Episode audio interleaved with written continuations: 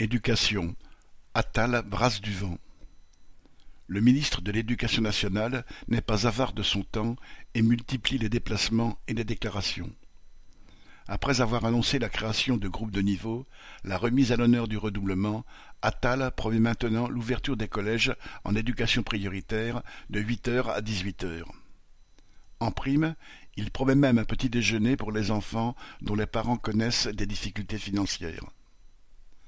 L'ensemble du nouveau dispositif pourrait concerner six cent mille élèves et le ministre parle de débloquer quatre-vingts millions d'euros.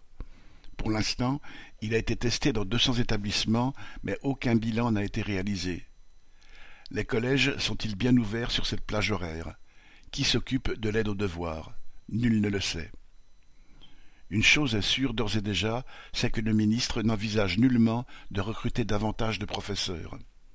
Ce dispositif, comme les précédents, serait fait à moyens constants. En un mot, le ministère va de nouveau demander aux enseignants de faire des heures supplémentaires. Alors les élèves en difficulté resteront dans des classes surchargées, mais on leur proposera de rallonger leur journée après avoir passé des heures à souffrir en cours.